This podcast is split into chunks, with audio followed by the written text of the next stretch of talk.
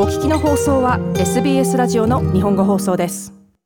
地球温暖化につながる二酸化炭素を出さない夢の脱炭素エネルギー。そのうちの一つ太陽が持つエネルギーを地上で人工的に作り出す核融合発電に期待が寄せられています。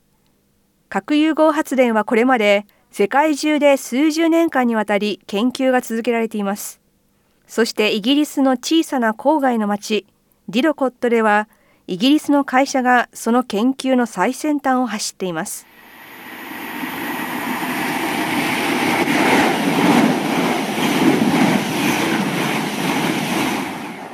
オックスフォード郊外にあるディドコットは有名なものといえば鉄道が交差する合流点くらいの小さな町です。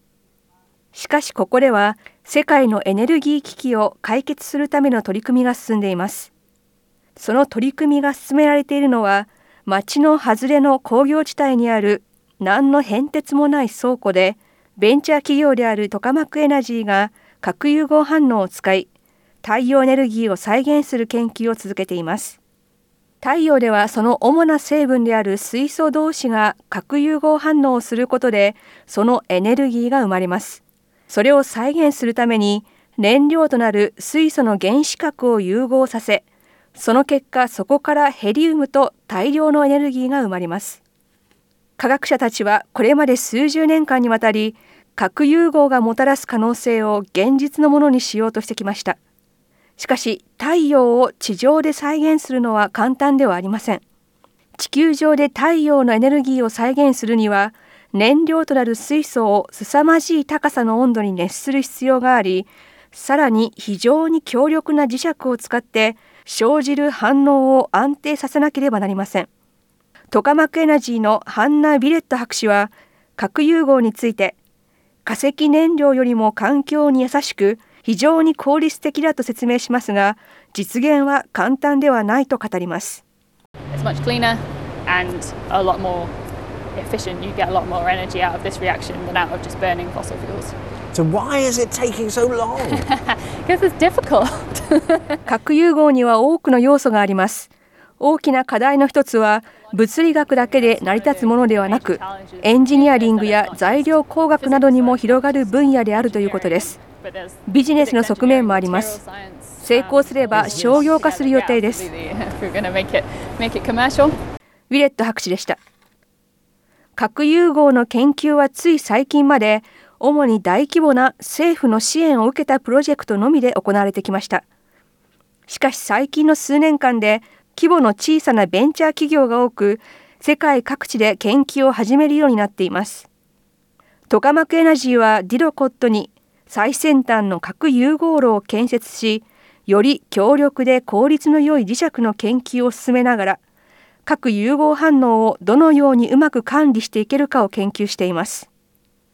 水素のガスに14万アンペアの中性粒子ビームを照射し加熱します。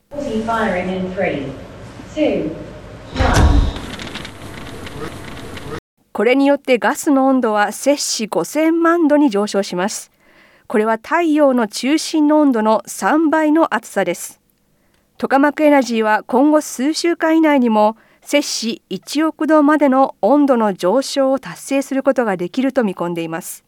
摂氏1億度という温度が実現できれば核融合反応を維持するのに十分な暑さとなり核融合技術の商業化に向けた一歩となります。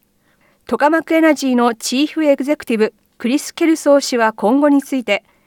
イギリスで2030年代後半または2040年代前半には核融合発電による電力の供給ができるとの見方を示し核融合技術の将来に自信を示します。問題なのは技術が成功するかどうかということではなくいつ成功できるかということです。答えは自然の中にあります。私たちがしなければならないのは秘密を解き放つ金庫の鍵を見つけ出すことでその鍵はいずれ見つかります。ケルソー氏でした。最近数年間はこのような規模の小さな核融合プロジェクトに対して民間からの投資が相次いでいます。新たな投資の額は過去数ヶ月分だけでも数十億ドルに上ります。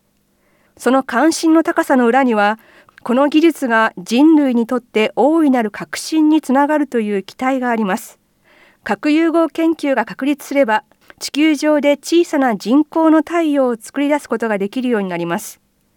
そしてそれにより環境に優しく確実で非常に安く事実上枯れることのないエネルギー源を手に入れることができるかもしれません。また核融合発電は原子力発電とは異なり長い期間放射性リスクの続く高レベル放射性廃棄物は出ずメルトダウンが起こるリスクもありません。核融合反応は非常に影響を受けやすいため少しでも問題があれば反応は止まってしまいます。課題は大きいもののその成果は未来に大きな影響を与えます。この途方もない挑戦にトカマクエナジーをはじめとするチームが取り組みを続けています。BBC のジャスティン・ローラットによるリポートを平林純子がお伝えしました。SBS 日本語放送の Facebook ページで会話に加わってください。l i いいねを押してご意見ご感想をお寄せください。